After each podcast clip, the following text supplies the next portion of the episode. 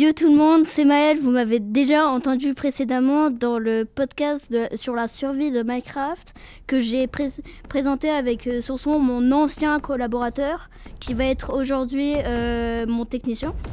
Mais je serai solo pour ce podcast. Et euh, pour commencer, je vais vous parler des voitures allemandes et je vais parler d'une marque célèbre qui s'appelle Mercedes. Mercedes a marqué l'histoire de l'automobile allemande. Cette marque est née en 1902 par Karl Benz qui a eu l'idée de fabriquer une marque automobile fiable, pratique et célèbre, ce qui, est, le, est le cas en ce moment. Maintenant, je vais vous parler rapidement de la marque BMW qui est maintenant au même niveau à peu près de Mercedes. BMW est devenue célèbre grâce à ses sportives en 1916, Gustave Otto a eu l'idée de fabriquer une marque de voitures de luxe et sportives qui a marqué l'histoire de l'automobile allemande comme Mercedes. Pour continuer, on va parler d'une marque qui s'appelle Audi, qui est au même niveau de modernité que BMW, avec par exemple le nouveau Audi Active qui pour l'instant est un concept car qui ne sera pas commercialisé hélas. Puis, en 1930, Joseph Gaines et Ferdinand Porsche ont créé officiellement la marque Volkswagen, une marque allemande qui a eu un léger problème dans les années 1960, qui a laissé la marque Audi légèrement la dépasser. Ce qui fait que, grâce à son Volkswagen ID-Buzz, un van qui a fait craquer pas mal d'acheteurs, plus de 10 000 Volkswagen ID-Buzz vendus en 2022 et en 2023. Et pour continuer, il peut il y a la marque Opel, fondée en 1916. Opel fut le plus grand constructeur de voitures en série de ce siècle. Cette marque de voiture est l'une des marques automobiles qui a eu une histoire très passionnante, alors je le trouve. Hein.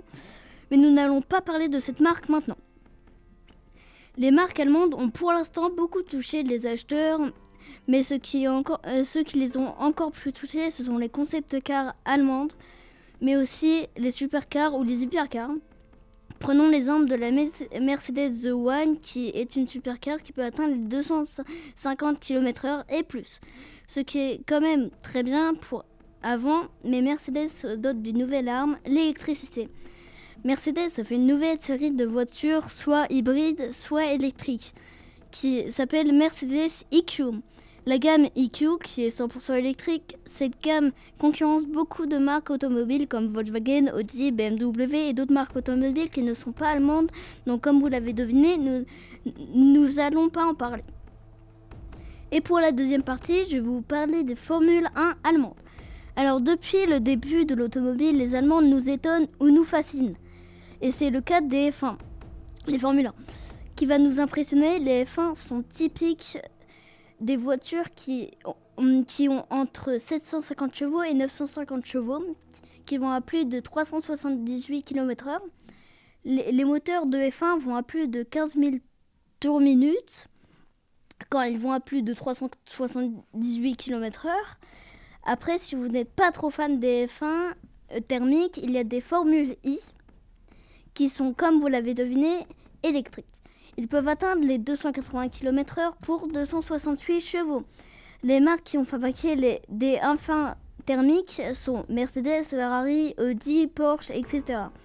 Toutes les marques de F1 que je viens de citer ont des écuries. Il y a de célèbres écuries et sponsors comme Red Bull, qui est une écurie et, un sponsor, et Total, qui est juste un sponsor qui participe aux grandes courses de Formule 1 ou aux 24 heures du Mans.